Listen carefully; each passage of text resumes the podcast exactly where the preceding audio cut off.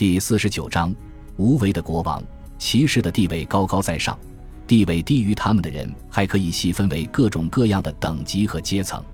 最晚在十四世纪中期，所谓的绅士阶层的雏形开始出现，包括了骑士、大乡绅和绅士。大乡绅是饶有资财的地主，由于各种原因，他们放弃了骑士身份。绅士的地位低于大乡绅，只是地主家族的首脑人物。到了一千四百年，这种差别已经可以用货币说清楚。大乡绅的进项在二十英镑和四十英镑之间，绅士的进项每年在十英镑和二十英镑之间。骑士和大乡绅可以出任郡长或治安官，而绅士只能担任较低的官职，例如代理郡治安官和验尸官。绅士通常是教区级别的士绅阶层，而骑士通常是郡级别的士绅阶层。有意思的是，这种社会结构经过一些修正，一直保留到十九世纪中叶，它完好无缺地延续了五百多年。如果我们考察十三世纪英格兰的任何地方，我们都会看到社会在变得更加注重繁文缛节，社会控制在逐渐加强。在英格兰的城镇，富裕的商人与王家官员勾结在一起，形成了组织严密的寡头制，工匠和商人聚集在一起。组建了行会和同业工会，官僚机构变得越来越复杂，越来越讲究条理性。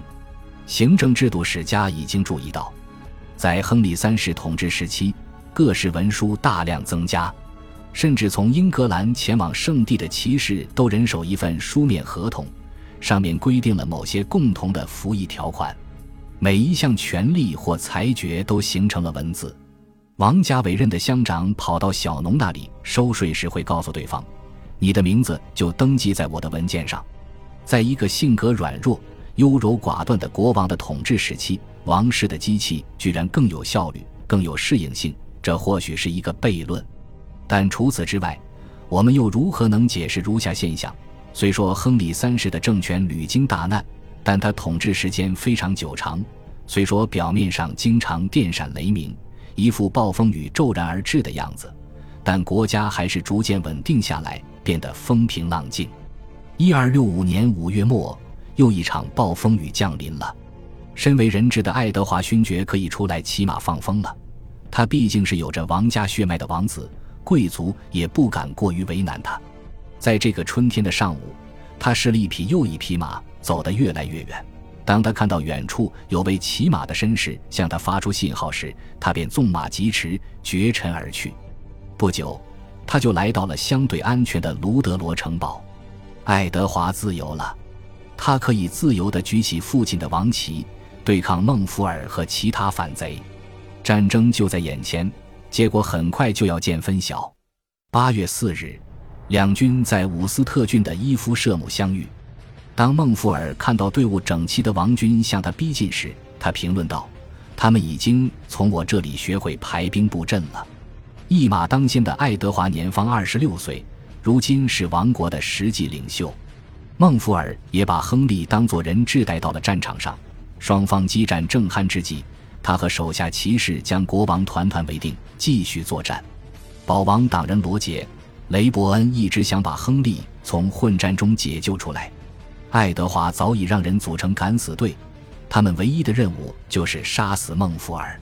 他们成功了，孟福尔的脑袋被砍了下来，他的睾丸被悬挂在鼻子两侧，胜利的奖杯被送到砍倒孟福尔的好汉之妻手里。大屠杀接踵而至，这在中世纪英格兰还是头一次。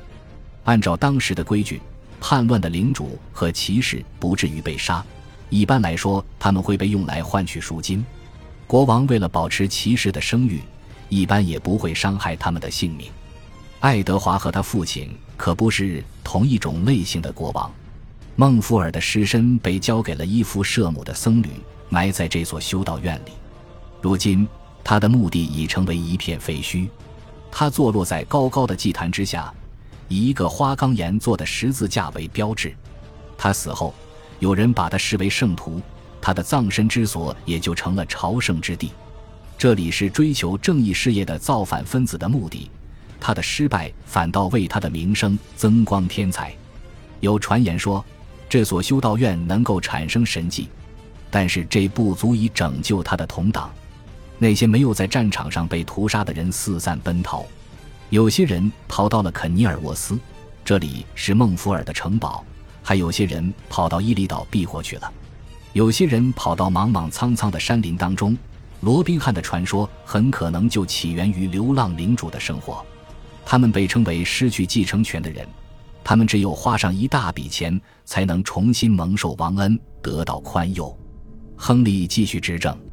玉玺也还给他了，与以往一样，他又参加御前会议了，秩序很快恢复如初。事实上，国家并没有受到战争的严重影响，只有靠近战场的地区遭了殃，整个王国还像以往一样运行。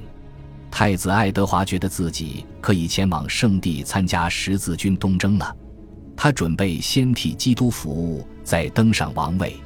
国王本人终于可以放开手脚。重修威斯敏斯特大教堂了，他急于将忏悔者爱德华的遗物搬进新教堂。这座大教堂本身就是王国共同体的另一例证。在二十五年当中，有八百人参与建造这个宏伟的建筑群。他新建了内殿、牧师会堂，他的门帘也缓慢地建起来了。